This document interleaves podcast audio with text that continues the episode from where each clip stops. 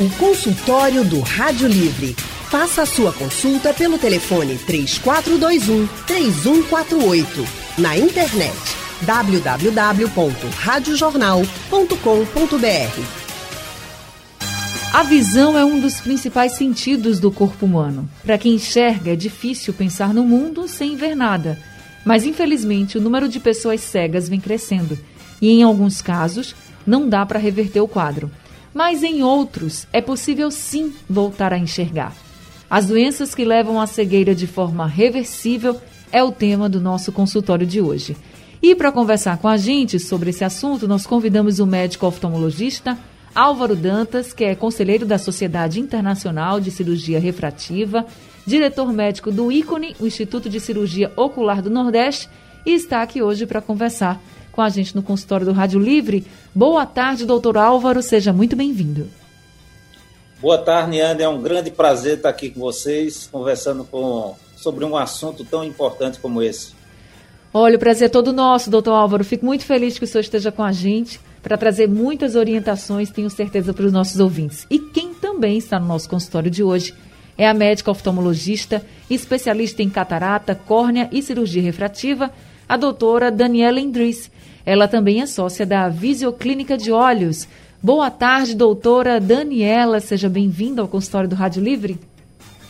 Obrigada, Anne. Boa tarde. Assim, faço minhas palavras de Álvaro. Também é uma honra estar aqui falando desse tema tão importante. Muito prazer enorme estar com vocês. Prazer todo nosso, viu, doutora Daniela? Seja sempre muito bem-vinda também aqui com a gente. E vocês que estão nos ouvindo em qualquer lugar do mundo podem participar com a gente do consultório. É só entrar no site da Rádio Jornal ou no aplicativo da Rádio Jornal e mandar suas perguntas pelo painel interativo. Também tem o nosso WhatsApp, que você pode mandar suas mensagens de texto ou de áudio. A gente adora ouvir vocês aqui. O telefone do nosso WhatsApp é o 99147 8520. Mas se você preferir conversar ao vivo diretamente com a doutora Daniela ou com o doutor Álvaro, você pode ligar aqui para a Rádio Jornal, o telefone vai ficar aberto Val está esperando sua ligação e aí você já tira sua dúvida com o doutor Álvaro ou com a doutora Daniela. Doutor Álvaro, deixa eu começar com o senhor, para a gente já começar sabendo quais as principais causas de cegueira que podem ser resolvidas, ou seja, que a pessoa pode voltar a enxergar. Ah, o principal exemplo da cegueira reversível, número um, é a catarata, Anne. A catarata, ela acomete a visão de milhões de pessoas no mundo inteiro, porque ela está associada a problemas sociais. Muita gente não tem acesso à medicina mais elementar e termina ficando cega por uma doença completamente é, corrigível. E graças a Deus, depois da cegueira, ela ainda pode ser completamente recuperada. Entretanto, não deve jamais ser considerada essa abordagem mais correta, deixar cegar para corrigir. A cirurgia nos estágios mais avançados da doença passa a ser uma cirurgia de risco bem maior. E nós devemos sempre evitar essa, essa, essa situação extrema. Mas, diante da cegueira, é o principal elemento que pode se beneficiar. Algumas outras doenças podem ser recuperadas em situações muito especiais, por exemplo, um descolamento de retina há, um certo tempo tem um prognóstico muito ruim, mas às vezes a cirurgia, mesmo com poucas chances, consegue um resultado, consegue devolver um pouco de visão. Enfim, é, o foco principal é a catarata.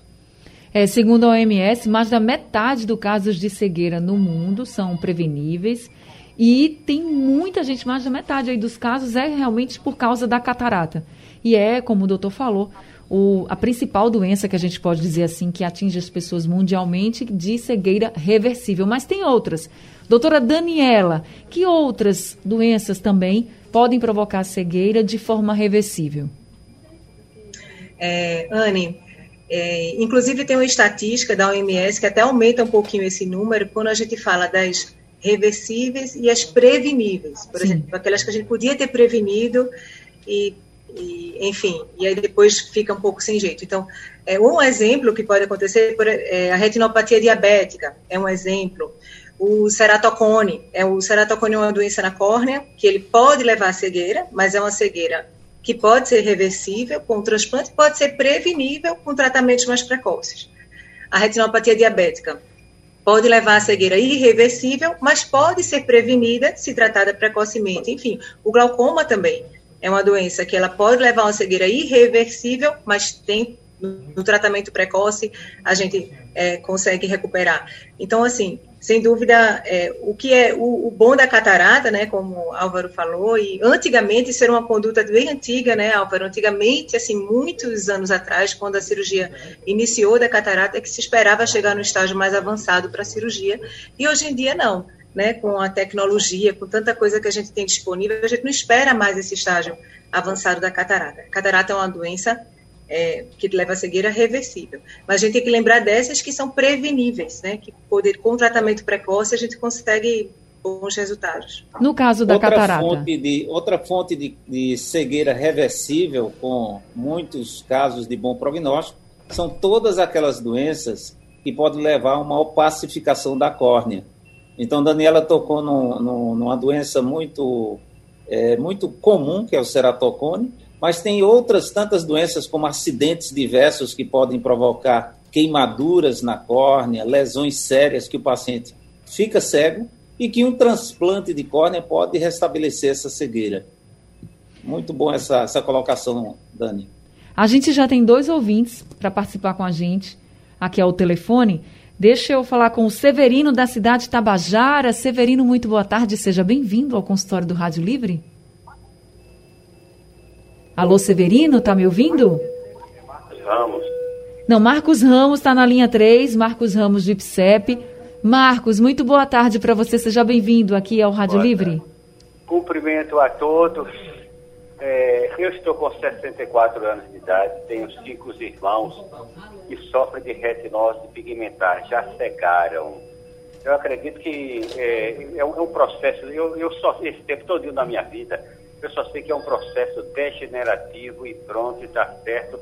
No interior, a é, mãe constituiu família e quando nós chegamos para a cidade grande, no NPS, o médico disse, ai mãe, não faça mais menina não, que a tendência é nascer ficar tudo seco. Aí com, eu estou com 64, faz 35 anos eu perdi aproximadamente, e assim sucessivamente a idade vai chegando e o problema vai evolu evoluindo. Eu gostaria de um pare. E é terrível, viu? Eu não desejo para ninguém. O senhor tem 64 ou 74?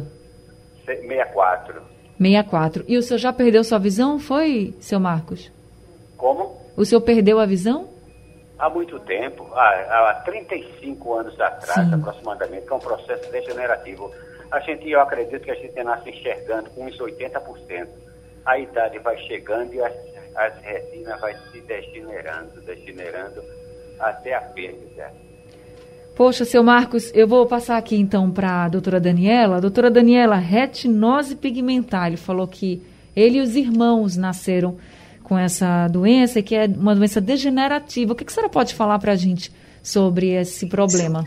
É, Anne, é, a gente, esse é o, o, nosso calcanhar, né? Esse é o calo que a gente tem no pé, porque nesse grupo de doenças degenerativas da retina, realmente é um, é um grupo que pode causar uma cegueira, é isso hereditário, né? É, é doença hereditária e pode causar uma cegueira irreversível que, à luz do que temos hoje de tecnologia, ainda não conseguimos resolver essa situação, mas faz parte, é, a degeneração da retina, principalmente hereditária, faz parte daquele grupo de doenças que levam a cegueira irreversivelmente.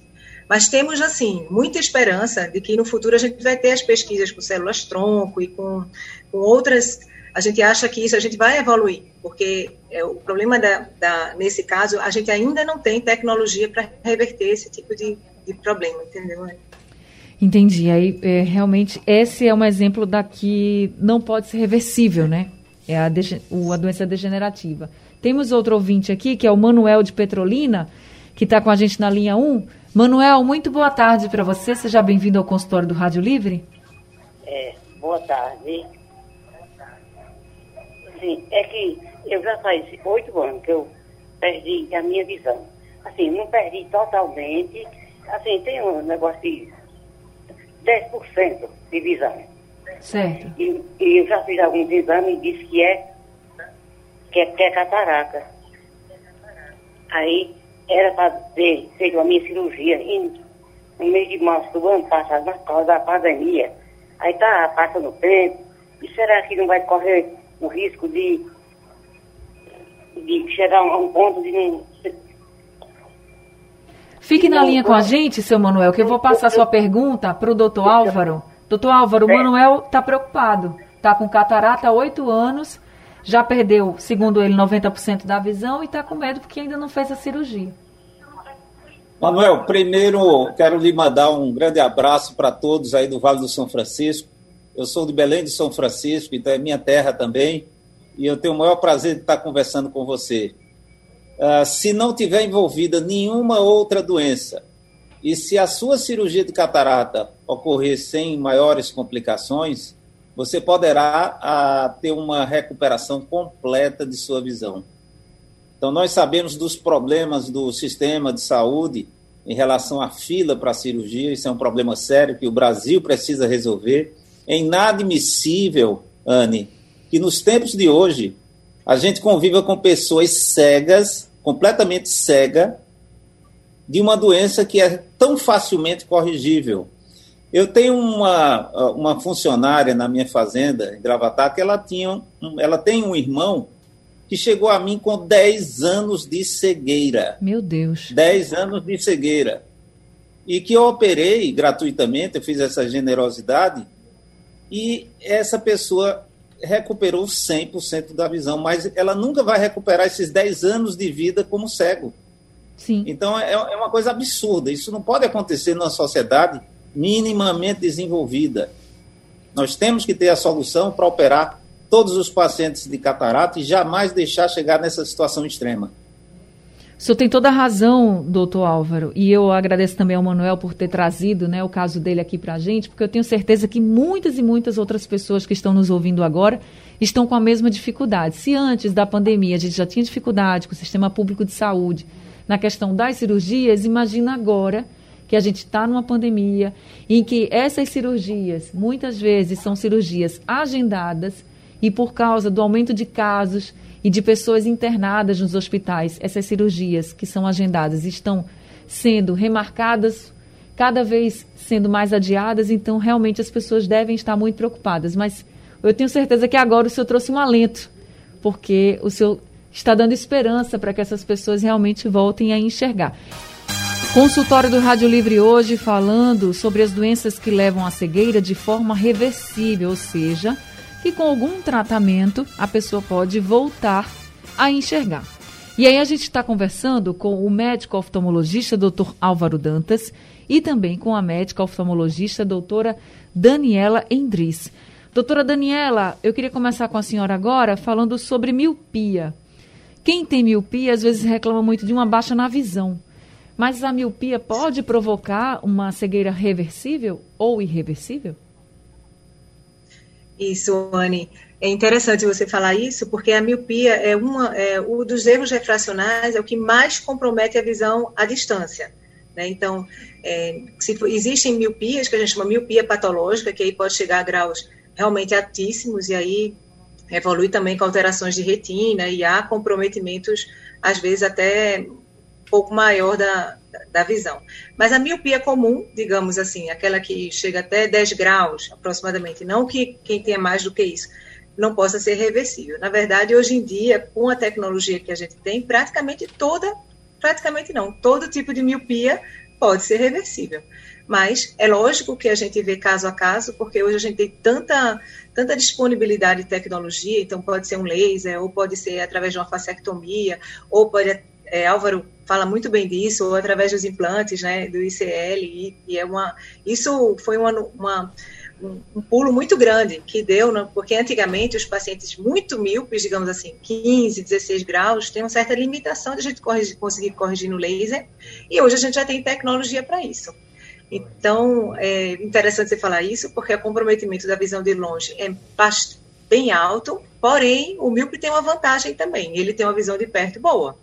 Então, ele, ele troca aí uma coisa pela outra. tá certo, então. Agora a gente vai conversar com o Carlos de Jardim Atlântico, que está ao telefone com a gente. Carlos, boa tarde, seja bem-vindo ao consultório.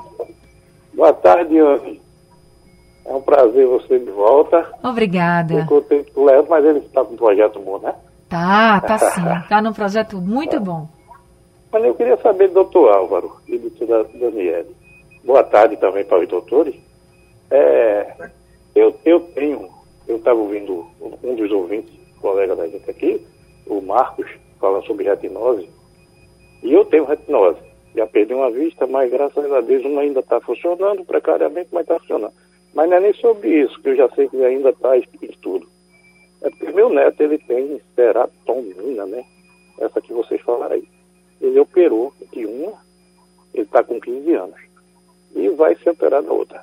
Isso, isso tem volta ainda ou, ou depois da operação fica tudo tranquilo? Boa tarde. Boa tarde, Carlos. Doutora Daniela. Então, o ceratocone é, é uma doença. Fazendo o transplante de córnea, o ceratocone ele é uma doença reversível. Então, depois de, de, que é feito o transplante, você não vai ter mais este problema. O que você vai lidar agora é com o astigmatismo, ou com as ametropias, com os erros de grau que fica depois do transplante.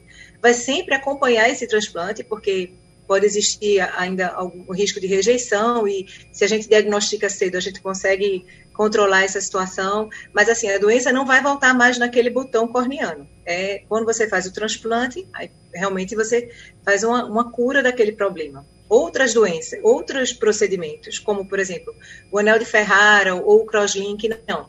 Esses procedimentos são para estabilizar o ceratocone, para que ele não progrida. E aí, se ele faz isso com 15 anos, ou um crosslink, é um anel de Ferrara, ou algum procedimento desse, a gente está no intuito de estabilizar. Mas se for o caso de fazer um transplante de córnea, aí sim, aí seria o tratamento definitivo. Que muitas vezes não tem necessidade de chegar a isso, entendeu, Anne? A gente consegue é, é, corrigir com etapas mais fáceis de conduzir isso. Isso quanto mais cedo a pessoa for oftalmologista sim, e for diagnosticado, sim. melhor, né? Tudo no precoce, tudo precoce, tudo que a gente faz preventiva, a medicina preventiva, eu costumo dizer isso, é mais barata em todos os sentidos, né? Mais barato para o paciente, para todo mundo. Todo mundo ganha quando a gente faz a medicina preventiva. Então, é muito mais fácil tratar preventivamente. Agora quem está ao telefone com a gente é Sidete, de Jardim São Paulo. Sidete, muito boa tarde. Boa tarde. Seja bem-vinda ao consultório. Obrigada. Olha, veja só, eu estou muito preocupada com a minha mãe. Minha mãe tem 76 anos. Eu já não sei mais o que fazer. Já andei ela para tudo quanto é canto. Ela já fez cirurgia de catarata e perdeu a visão do olho direito. Ela só está com 50% do esquerdo. Ela, ela não vê nada. Ela faz. Quando uma pessoa chega perto dela, aí ela faz, eu conheci pela voz. Dete, quando uma pessoa fala com ela, faz Dete, quem falou comigo?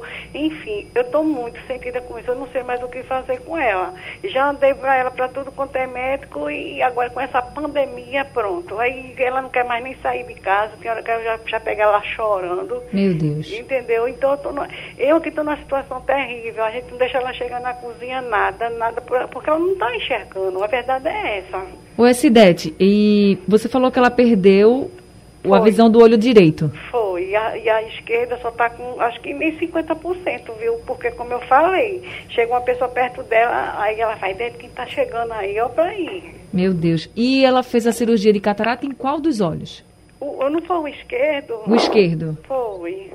Doutor Álvaro, o que, que o senhor pode dizer para a Cidete? Pode ficar ao telefone, Cidete, que aí você pode tirar sua dúvida com o doutor Álvaro. Bom, é, a cirurgia de catarata é uma das cirurgias mais seguras que existe na medicina, mas, como tudo na vida, tem alguma margem de risco. Diversas complicações, elas são contornáveis, elas são tratáveis, outras, infelizmente, não. Então, o que eu posso recomendar, na realidade, é assim, eu acho que o maior problema da ouvinte é acesso, é acesso à medicina, é a dificuldade de chegar ao especialista que possa fazer um exame bem feito, detectar o que é que está acontecendo e poder oferecer um bom tratamento para tentar recuperar, tentar melhorar, tentar amenizar os problemas que ela está vivendo. Do jeito que ela fala, o comprometimento de visão não é só 50%, é muito mais. Se ela reconhece uma pessoa apenas pela voz, ela já tem aí o que a gente chama de cegueira legal. Então, uma coisa é a cegueira absoluta, outra coisa é a cegueira legal. Quando você tem uma visão abaixo de 5% do normal, a gente chama isso de cegueira legal. E pelo que a ouvinte fala, a minha análise é que é, uma, é uma, um prejuízo visual muito maior do que 50%. Então, ela deve, é, infelizmente, buscar um especialista para avaliar melhor o caso e ver o que, é que pode ser feito. Ela teria que passar por, por outra cirurgia, doutor, nesses casos? Normalmente é indicado. Eu sei que depende de cada pessoa, né? Exato. Existem várias situações de complicações que precisam de uma nova cirurgia, seja um descolamento de retina, seja uma infecção que tem que passar por cirurgia e aplicação de antibiótico no momento certo, seja por perda da transparência da córnea. Às vezes, uma cirurgia de catarata ela é tão traumática que a córnea, que é para ser transparente, ela fica opaca, fica sem transparência. E aí é um dos bons casos de indicação para o transplante de córnea, uma possibilidade muito boa de recuperar. Então a gente está discutindo aqui possibilidades e ao, ao, procurar um especialista, ela vai se, ela vai definir a situação e ver o que, é que pode ser feito. Então, Sidete, eu sei que você está muito preocupada com a sua mãe. A gente compartilha aqui dessa preocupação também, mas continua tentando esse especialista, esse oftalmologista, para ver se não tem um outro problema, como o doutor Álvaro falou aqui. Pode ser que já seja um outro problema que esteja acarretando aí essa perda de visão. Tá? Espero que a gente tenha ajudado você. Consultório do Rádio Livre hoje falando sobre os casos de cegueira reversível, de reversíveis. São doenças que podem levar à cegueira, mas que com o tratamento adequado, com o procedimento certo, na hora certa, você pode voltar a enxergar. A gente falou aqui da catarata, a gente já falou de miopia, a gente já falou de vários problemas. E aí o doutor Álvaro, que está com a gente aqui, e também o doutor Álvaro Dantas e a doutora Daniela Endries já responderam várias perguntas dos nossos ouvintes, mas eu queria perguntar para o doutor Álvaro se dá para prevenir a catarata. A catarata ela é uma doença essencial do processo de envelhecimento, Anne. Todos os seres humanos que têm o privilégio de envelhecer vai passar por uma catarata. Ah, antigamente existia um conceito de operar a catarata tardiamente, quando ela ficava completa, o que a gente chamava de catarata madura. Esse conceito ele já é completamente ultrapassado há muitos anos porque as técnicas modernas de aspirar a catarata, elas vão se tornando mais traumáticas à medida que a catarata vai ficando mais dura. Então não existe como prevenir a catarata, mas existe como prevenir a catarata grave. Existe como prevenir a cegueira, que é tratar a, tratar a doença de forma correta, na hora correta, da melhor forma possível. É uma doença extremamente segura principalmente com as melhores tecnologias. Os riscos são próximos a zero. Não são zero, mas são próximos a zero. Então é uma doença muito tranquila, desde que a população tenha acesso. Eu acho que o nosso maior problema é político, é acesso, é oferecer à nossa população uma saúde pública digna, para que não aconteçam esses absurdos como existem. É, quando a gente fala, por exemplo, em descolamento de retina, Anne, é uma doença, é um problema emergencial e acredite, existe fila no SUS para cirurgia de descolamento de retina. Ou seja, é uma fila de cegueira. Vá para a fila e aguarde ficar cego. Isso é uma coisa que precisa ser resolvido para a gente não se deparar com uma, uma coisa inaceitável como essa. Pelo que tudo que o senhor disse e tudo que a doutora Daniela também falou aqui no nosso consultório, a gente pode cravar, né, doutora Daniela, que a falta de acesso à saúde, aí sim, pode levar à cegueira. Exatamente. Exatamente. Infelizmente. Digamos que é o maior problema, né, Anne? Infelizmente, as pessoas têm que ter esse acesso, têm que ir o mais rápido possível, inclusive desde que os bebês nascem, já devem ter esse acompanhamento com o oftalmologista. Então, imagina a gente adulto, né? Anne, um detalhe importante, Anne. Quando você opera uma, uma cirurgia de catarata no momento certo, já que o risco é tão baixo, termina sendo um tratamento muito mais barato. Quando você trata uma catarata avançada, que um percentual representativo desses pacientes vai ter complicações, o Estado vai ter custo para tratar essas complicações, que são cirurgias muito mais caras do que uma cirurgia de catarata.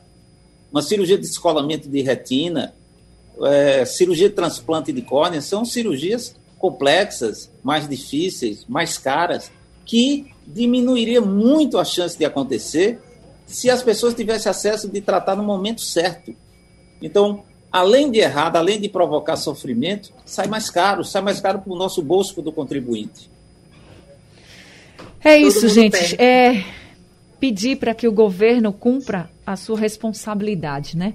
E dar acesso à saúde à população. Assim, todos nós vamos poder ter o direito de viver melhor. É isso que a gente espera.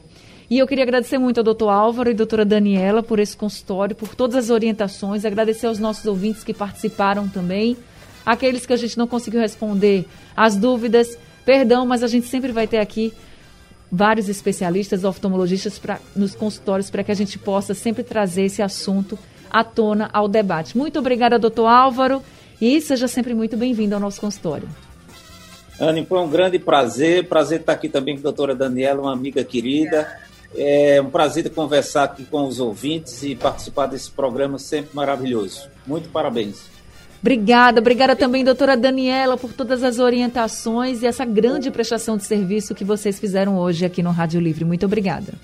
Imagina, obrigada a você, Anne. Se deixar, a gente fica a tarde toda aqui conversando. Exatamente. Viu? Se deixar, vai ter Mas dúvida para o dia inteiro. O dia inteiro, obrigada. Eu que agradeço a oportunidade. Isso é, é, um, é um serviço muito. A gente precisa disso, assim, precisa esclarecer. Exatamente. Isso é muito importante. Eu que agradeço. Agradecemos muito, sejam sempre muito bem-vindos. Eu queria lembrar a todos os ouvintes que daqui a pouquinho o consultório vai estar disponível no site da Rádio Jornal e também nos principais distribuidores de podcast, além de ser reprisado durante a madrugada aqui na Rádio Jornal. Rádio Livre de hoje está ficando por aqui. Volto amanhã às duas horas da tarde. A produção é de Gabriela Bento, a direção de jornalismo é de Mônica Carvalho, trabalhos técnicos de Edilson Lima e Big Alves, no apoio Valmelo e no site da Rádio Jornal Isis Lima. Sugestão ou comentário sobre o programa que você acaba de ouvir, envie para o e-mail ouvinte@radiojornal.com.br ou para o endereço Rua do Lima 250, Santo Amaro, Recife, Pernambuco.